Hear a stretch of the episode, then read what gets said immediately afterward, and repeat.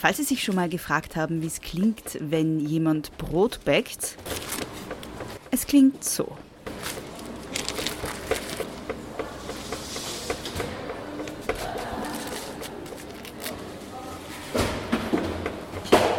Ich befinde mich gerade bei den Konsumdialogen in Hallein. Und hier wird auch live Brot gebacken. Es geht nämlich darum, was wir essen, wie wir essen, wie wir essen sollten, wie unsere Nahrung produziert wird. Und es geht darum, wie der Name der Veranstaltung schon sagt, miteinander in Dialog zu treten. Mein Name ist Beatrice Frasel und ich habe die Konsumdialoge für einen Podcast für Sie eingefangen. Und ich werde Sie, die vielleicht nicht anwesend waren, in vier Folgen plus dieser einen Introfolge zu den Konsumdialogen mitnehmen.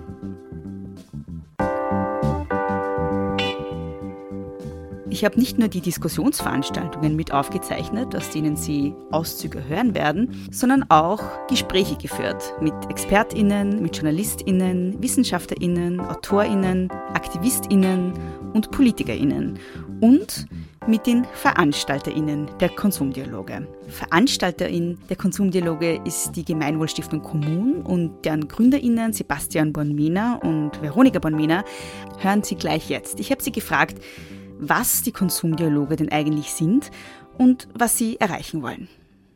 Die Konsumdialoge sind ein Kongressformat. Ähm, diesmal war es drei Tage lang und es geht darum, ähm, dass so viele Menschen wie möglich, die sehr, sehr unterschiedliche Perspektiven mitbringen und Erfahrungen mitbringen, miteinander in Dialog treten sollen.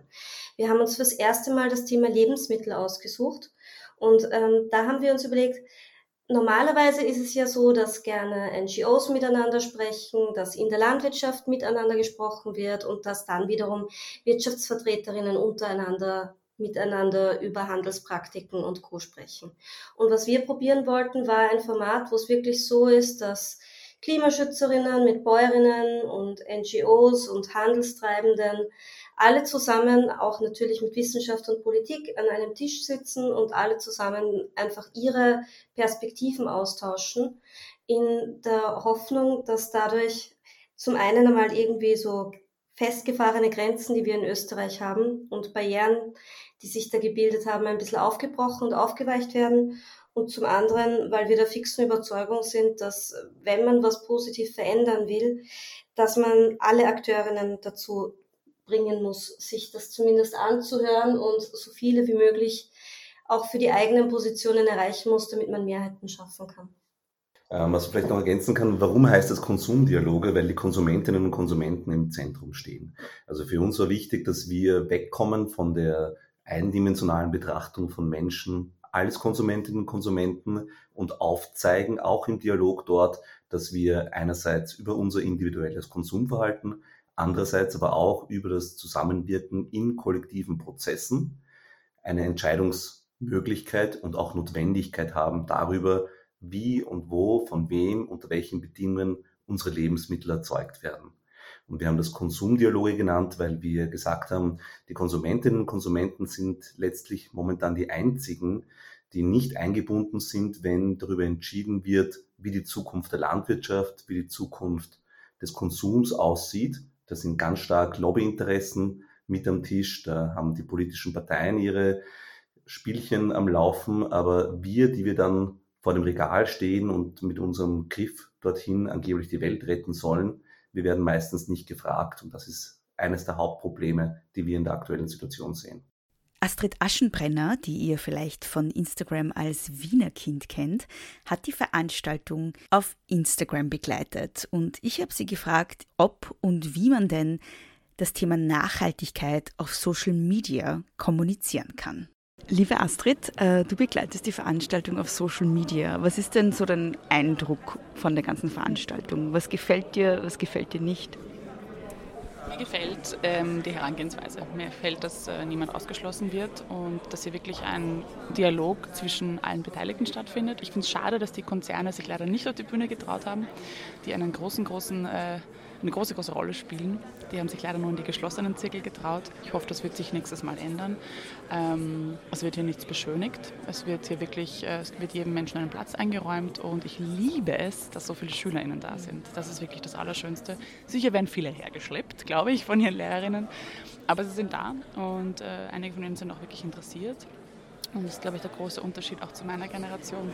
Ähm, sie scheren sich und äh, sie fragen und sie hören zu und sie fühlen, glaube ich, alle eine sehr, sehr starke Emotion, die sie hier teilweise auch zum Ausdruck bringen können. Das finde ich echt schön.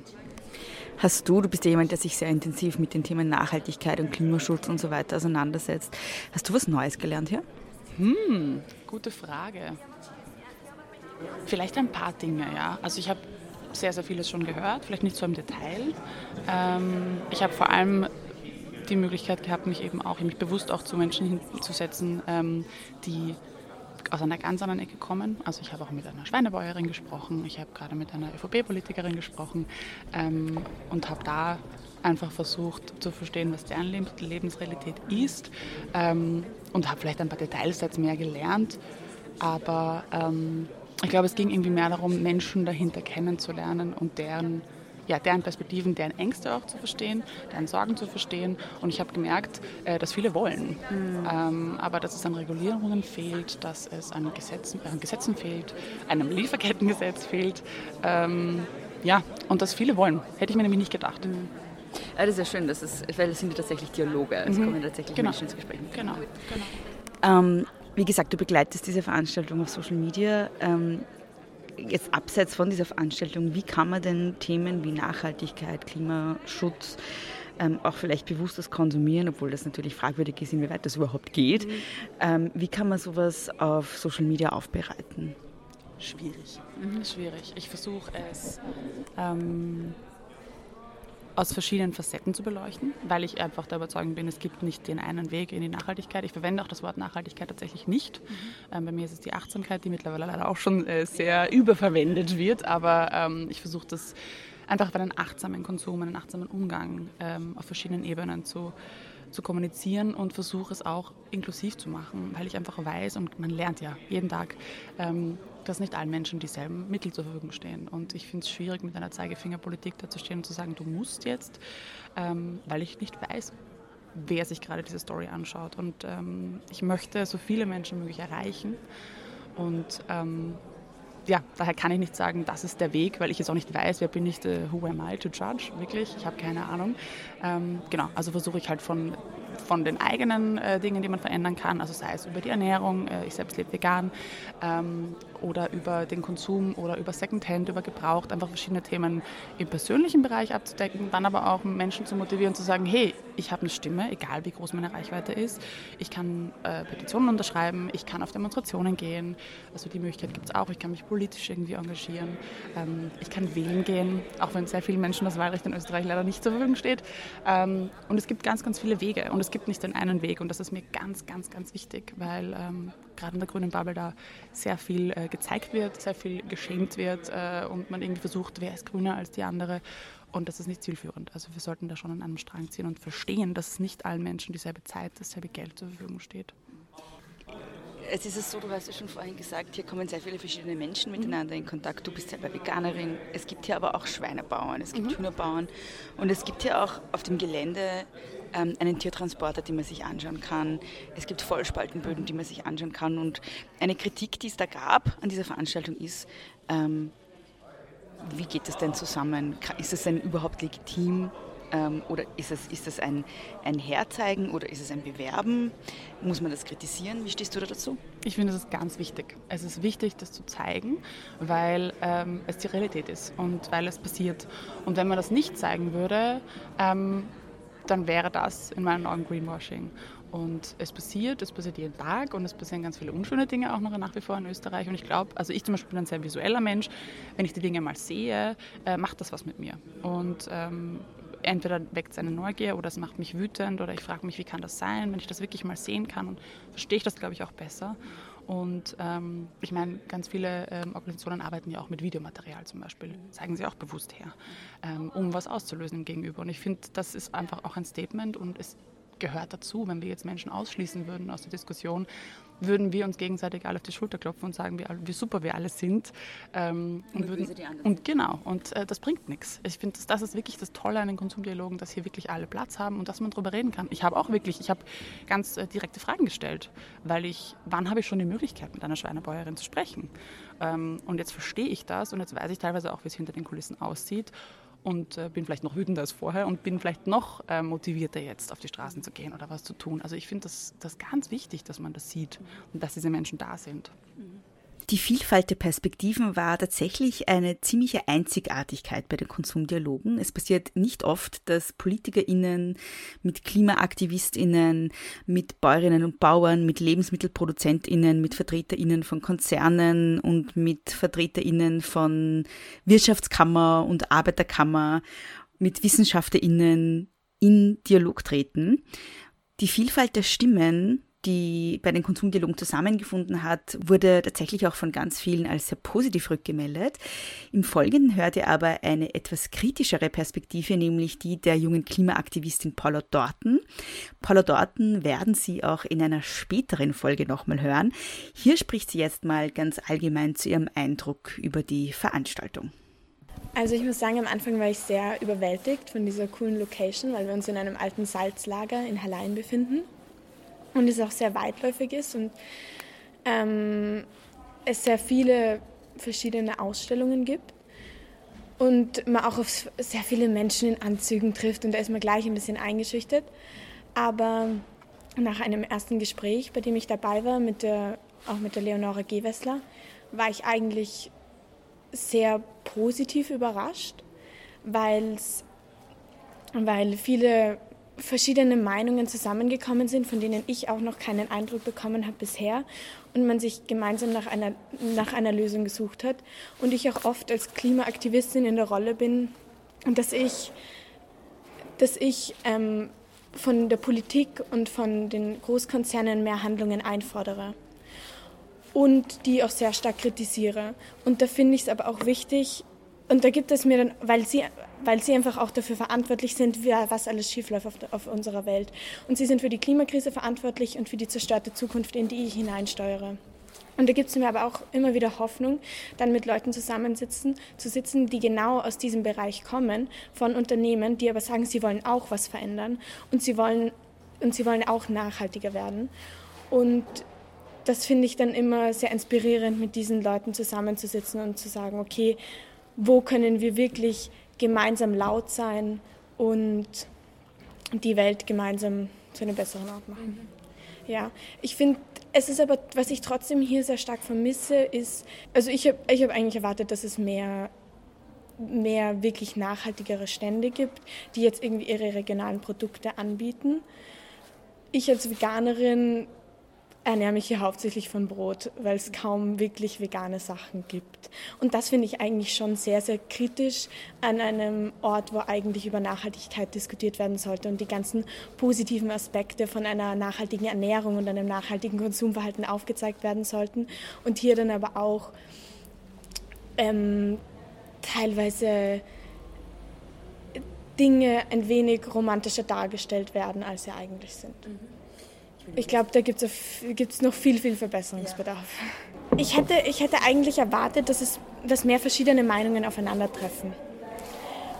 Und zum Beispiel in Bezug auf die Tiertransporte, da habe ich mir dann eine, eine, eine Führung, also da wurde ich dann da durchgeführt, durch die Transporte. Und das war, war für mich irgendwie nicht, nicht sehr kritisch beleuchtet. Also ich hätte mir vielmehr die Gegenüberstellung von der Kritik daran gewünscht und irgendwie wieso, wieso es trotzdem passiert. Aber stattdessen wurde ich einfach dazu, da durchgeführt und mir, es wurde mir erklärt, wie es den Tieren da drin geht, aber jetzt nicht, nicht wirklich, ähm, nicht, nicht mit wirklich großartig kritischen Aspekten und das, das habe ich einfach vermisst, muss ich sagen. Es ist halt, man muss halt dazu sagen, es ist auch erst ein Pilotprojekt, also es ist jetzt noch nicht ganz ausgereift. Und ich glaube aber, wenn man das ähm, mit einbedenkt mhm. und genau dieses Feedback dann mit einfließen lässt, lässt vielleicht in die nächste Veranstaltung, dann finde ich das eigentlich ein tolles Format, um miteinander in Dialog zu treten und zu sagen, okay, KlimaaktivistInnen und TierschützerInnen treffen zusammen mit den Verantwortlichen in dieser Debatte und diskutieren gemeinsam über eine Lösung, weil man sich halt doch oft in den eigenen Bubbles aufhält und nicht wirklich miteinander in den Austausch kommt. Bei den Konsumdialogen durfte natürlich auch die Klimaschutzministerin Leonore Gewessler nicht fehlen. Ich habe sie gefragt, ob sie vom Kongress Impulse für die eigene Arbeit mitnehmen konnte. Es ist schön, wenn man äh, einen Dialog führen kann, weil jeder Dialog macht auch Politik besser. Weil die Größe der Herausforderung, vor der wir stehen, äh, im Klimaschutz, in der Biodiversität, in den großen Herausforderungen, vor die uns jetzt der Krieg in der Ukraine stellt, ähm, die verlangt einen Kraftakt. Und ein Kraftakt braucht jeden an Bord, die braucht äh, die Bundesregierung, die braucht die Landesregierungen, die braucht die Gemeinden, jeden Bürgermeister, jede Bürgermeisterin, genauso wie jeden Unternehmer, die Wissenschaft, die Zivilgesellschaft, jede Unternehmerin, einfach jeden und jede von uns. Und in einem Diskurs und im Dialog auch ähm, den Raum zu haben, ähm, gemeinsam zu diskutieren, wo sind Standpunkte, wo sind Voraussetzungen, was können gerade die Unternehmen, die heute hier waren, die schon vorzeigen, dass es anders geht, auch äh, an den Tisch bringen, wie Gesetzgebung und wie Regulierung hier noch besser äh, Nachhaltigkeit vorantreiben können. Das war ein sehr spannender Dialog jetzt. Und da gibt es äh, von sehr punktuellen Projekten und Impulsen zu der großen Frage, wie schaffen wir mehr Kooperation auch über bestehende Denkgrenzen und Silos hinweg ähm, war das eine ganz breite und eine sehr fruchtvolle Diskussion.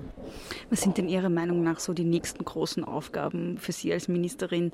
Ähm, wir sind ja jetzt, ähm, also wir haben ja zusätzlich zu der Klimakrise jetzt noch zwei weitere Krisen, die Covid-Krise, die Krise in der Ukraine, die nochmal sozusagen vor vielleicht urgentere äh, Probleme uns stellen und vielleicht die Klimakrise so ein bisschen in den Hintergrund geraten lassen.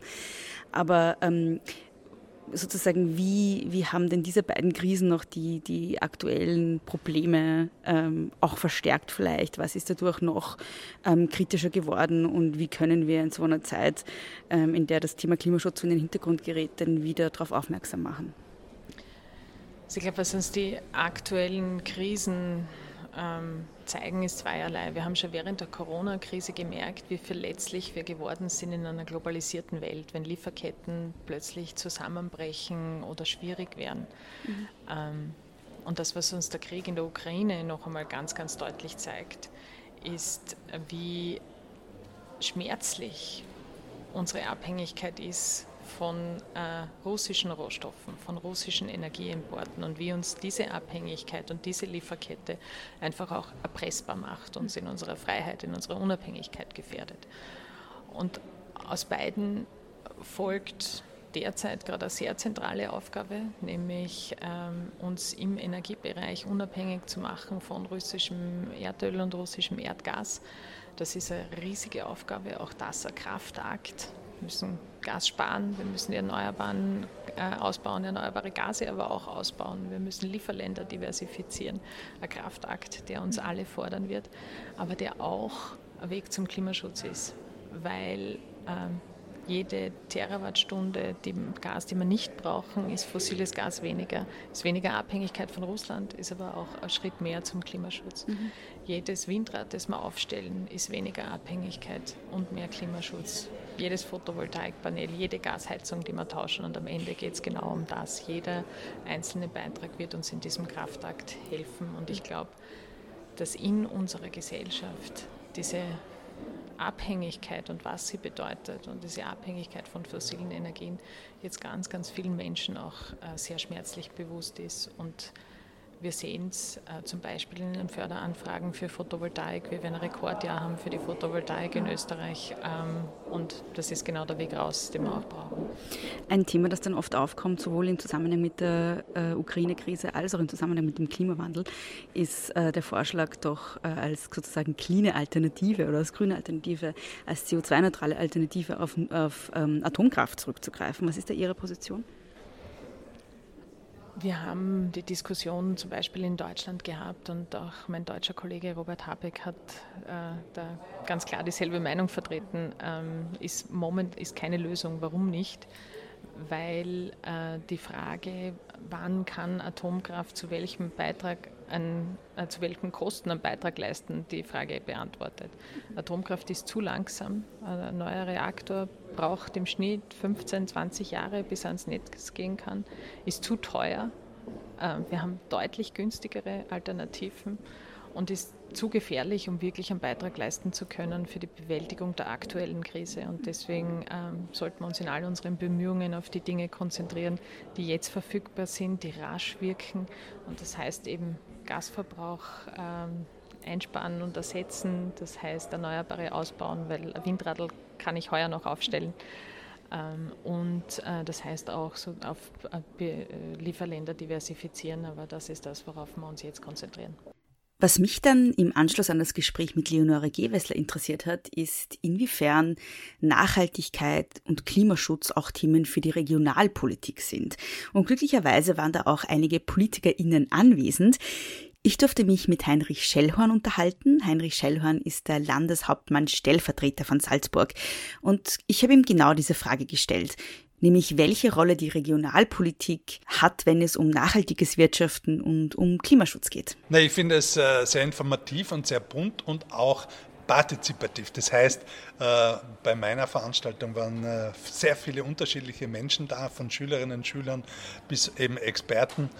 Und da war der Austausch für mich hochinteressant und ich habe vieles neu gelernt. Mhm. Welche Impulse können Sie denn mitnehmen für Ihre eigene Arbeit, auch für die politische Arbeit? Na, es gibt ja viele äh, Initiativen, die wir dann ja auch unterstützen. Äh, ich denke an die äh, Würmerkiste heute, das hat mir sehr gut gefallen, das Projekt. Und wir müssen insgesamt da schauen, dass wir Lebensmittel, die Verschwendung von Lebensmitteln einfach reduzieren. Wir spüren das in Salzburg stark. Wir haben einen hohen Anteil im Restmüll an Lebensmitteln, die man eigentlich wenn man sie rechtzeitig verwendet, äh, verwenden kann. Und äh, äh, ja, also wir müssen daran arbeiten, dass die Menschen genauer darauf achten, wie wertvoll Lebensmittel sind und dass man die nicht wegwirft. Mhm. Was kann denn die Politik dazu beitragen? Braucht es da vielleicht auch äh, regulative Maßnahmen? Ähm, was sind da Ihre Ideen dazu? Naja, im Rahmen der Abfallwirtschaft brauchen wir auch äh, regulative Maßnahmen, aber wir brauchen Anreize, das heißt gute Sammelsysteme äh, oder auch äh, Kompostiermöglichkeiten für die Bürgerinnen und Bürger, äh, damit äh, wir nicht einen so hohen Anteil im, im Müll von mhm. Lebensmitteln haben. Mhm. Was haben Sie denn schon heute gesehen hier alles? Was haben Sie sich schon angeschaut? Es war eine sehr interessante Ausstellung auch. Und äh, auch hier Informationen zum Beispiel, was ist Greenwashing, welche Kriterien, weil viele Menschen erkennen ja gar nicht, äh, wenn äh, Firmen mit Greenwashing arbeiten, dass das eben eigentlich ein Schwindel ist und das ist sehr gut aufbereitet mit dieser Ausstellung. Mhm. Ähm, Sie waren ja vorhin auch in einer Diskussionsveranstaltung, auch mit Bürgerinnen und Bürgern, mit SchülerInnen. Ähm, was wurde Ihnen da, also was können Sie vielleicht ganz kurz zusammenfassen, was da ähm, diskutiert wurde? Na, wir haben äh, in meiner Gruppe einerseits über Tiergesundheit, wie zentral das ist und dass äh, das auch große Auswirkungen auf den Menschen hat, auch auf die Menschengesundheit.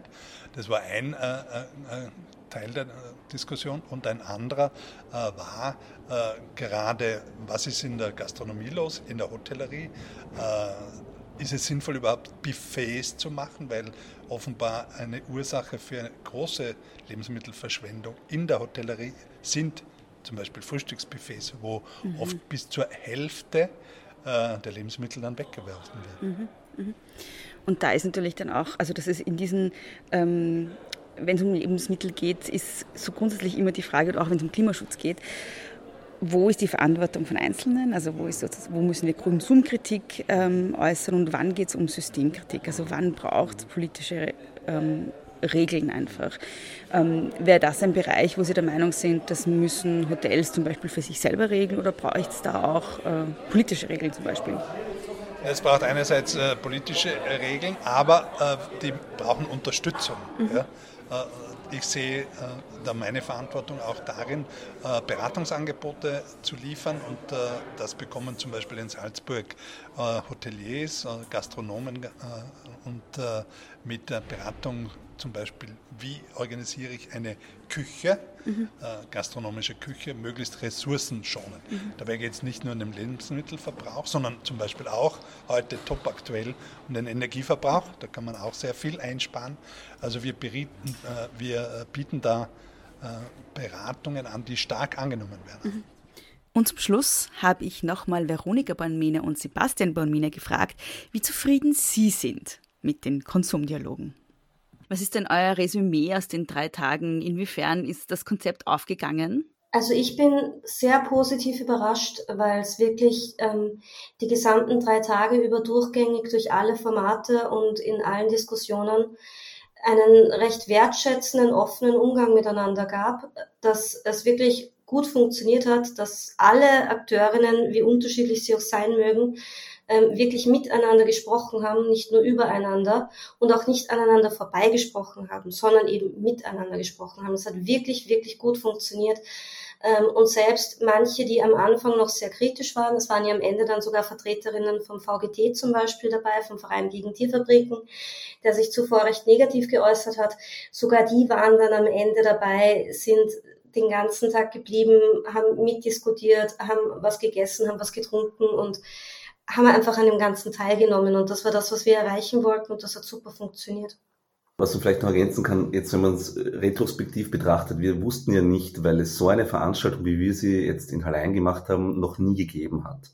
Also ein, einerseits sowohl was die Didaktik betrifft, also die Art und Weise, wie man einen Dialog führt, nämlich auf Augenhöhe auf einer Bühne, alle zusammen, nämlich die Referentinnen gleichermaßen wie das Publikum zusammenkommend und dort eineinhalb Stunden lang in den Austausch treten, aber auch die Art der Auswahl. Also wir hatten über 100 Speakerinnen aus den unterschiedlichsten Bereichen und wir haben vor allem, das war für uns das Wichtigste, echte Menschen, die nicht Teil von bestimmten Prozessen jetzt schon sind, dafür gewinnen können, dort dabei zu sein. Es war für uns sehr, sehr überraschend, dass bei einer letztlich bildungspolitischen Veranstaltung, bei einem Event in der Peripherie, auch wenn wir allein sehr schätzen und wunderschön finden, ist halt trotzdem nicht das Zentrum der Welt.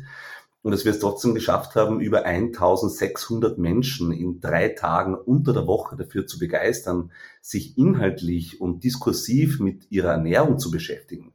Das hat uns ehrlich gesagt schon sehr überrascht und natürlich auch ein bisschen stolz gemacht. Was mich einmal total freut, ist normalerweise heißt es bei Kongressen immer, ähm, es ist so schwierig, eine Frauenquote zu schaffen und es ist so schwierig, was divers zu gestalten. Und ähm, Normalerweise laufen Kongresse ja schon immer so ab, dass die üblichen Verdächtigen dort sind und dass Podien vorwiegend durch Männer dominiert sind und dass ähm, das Publikum und die Podien beides relativ homogen sind. Und was mich halt wirklich freut, ist, das war schon ein sehr mutiges Konzept. Zum ersten haben wir uns wirklich eine strenge Frauenquote auferlegt, wo wir gesagt haben, es müssen immer überall mindestens 50 Prozent Frauen dabei sein, drei Tage lang in allen Formaten und auch insgesamt. Das haben wir geschafft. Ähm, das, darauf bin ich sehr stolz. Das hat ein bisschen Arbeit gemacht, aber es war auf jeden Fall nicht unmöglich und es ist keinesfalls so, wie es immer heißt, von wegen, das ist so schwer und man findet keine Frauen und so weiter. Also Frauen gibt es mehr als genug und ähm, auch, auch jetzt irgendwie so als Kommentar für alle anderen, die irgendwie meinen, das wäre nicht machbar. Es ist jedenfalls machbar und ich glaube, das war auch was, ähm, wovon wirklich alle profitiert haben. Und was uns auch wichtig war, was auch wirklich schön aufgegangen ist, ist die Mischung aus jung und alt, unterschiedliche Erfahrungshorizonte und aber auch ganz unterschiedliche Werdegänge wirklich an einen Tisch zu holen. Also ich glaube, dieses Thema Diversität und Veranstaltungen wegzuholen von dem üblichen, dass die immer gleichen Leute, die immer gleichen Stehsätze miteinander austauschen, ist wirklich das in die Richtung, in die es gehen muss. Weil erstens einmal sind wir, glaube ich, alle relativ satt davon.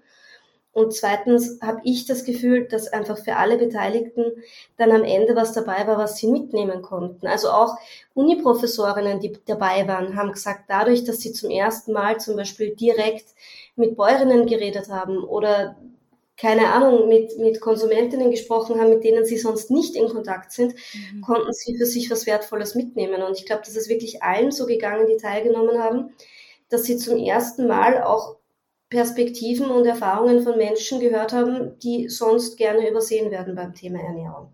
Egal, ob das jetzt irgendwie ökonomische Hintergründe sind oder soziale oder andere. Und das ist was, ja, das, das freut mich sehr.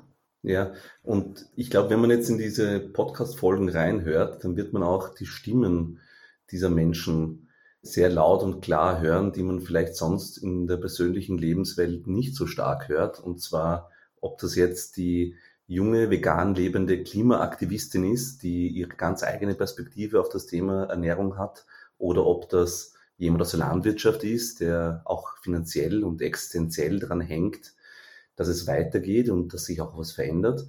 Ich glaube, das Besondere an den Konsumdialogen, und das kann man wahrscheinlich auch im Podcast gut nachhören, ist, dass eben Menschen und Perspektiven aufeinander getroffen haben auf eine sehr wertschätzende Art und Weise, die sonst niemals in einen Dialog gekommen wären.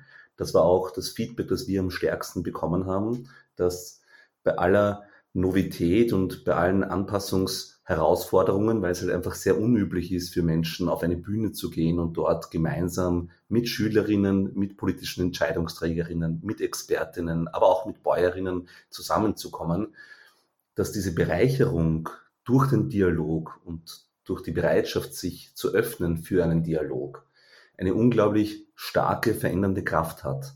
Und wir sind froh, wenn wir mit den Konsumdialogen einen ersten Impuls setzen konnten. Wir verstehen das Ganze natürlich nur als einen Auftakt.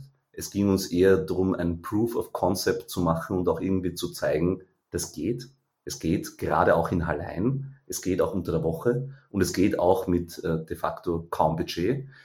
Aber es ging vor allem deswegen, weil ganz, ganz viele Menschen, und das ist uns an der Stelle auch wichtig, weil man sieht immer nur die Veronika und den Sebastian, aber es haben 14 ähm, Leute zusammengearbeitet im Organisationsteam, ein Teil davon auch ehrenamtlich. Und es haben ganz, ganz viele Organisationen, Initiativen und Institutionen zusammengewirkt, damit das funktionieren kann. Und ich glaube, wenn wir uns ein, allen einen Gefallen tun wollen, dann machen wir das Ganze noch einmal.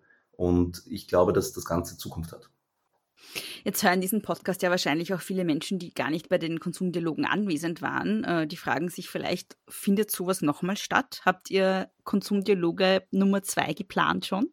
Ja, also wir planen sowohl die inhaltliche als auch die örtliche Ausweitung, weil wir ganz, ganz viel Feedback bekommen haben von Menschen, die dort waren, aber auch von Menschen, die nicht dabei sein konnten, dass sie sich wünschen würden, dass wir an unterschiedlichen Orten in Österreich solche Formate auch durchführen. Und auf der anderen Seite, weil wir im Nachklang der Konsumdialog in Hallein von mehreren Stellen aus unterschiedlichen Bundesländern kontaktiert wurden mit der Bitte zu anderen Themen auch Konsumdialoge in ihren Städten und Regionen zu organisieren. Und deswegen ähm, bereiten wir gerade für 2023 gleich drei Konsumdialoge vor, nicht alle zum Thema Lebensmittel, aber mit Themen, die uns alle angehen und wo wir gleichermaßen uns darauf freuen, wenn wieder viele Menschen sich beteiligen.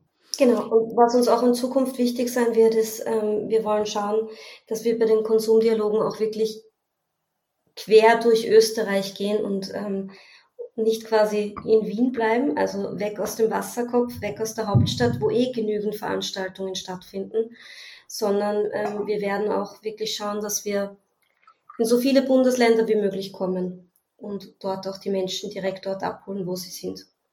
Und diese vielen vielfältigen Stimmen, die in dieser Folge schon mehrmals zur Sprache gekommen sind, habe ich versucht, für diesen Podcast einzufangen. Nicht nur in dieser Folge, sondern auch noch in vier weiteren, wo es thematisch dann detaillierter zur Sache geht. Also bleiben Sie dran.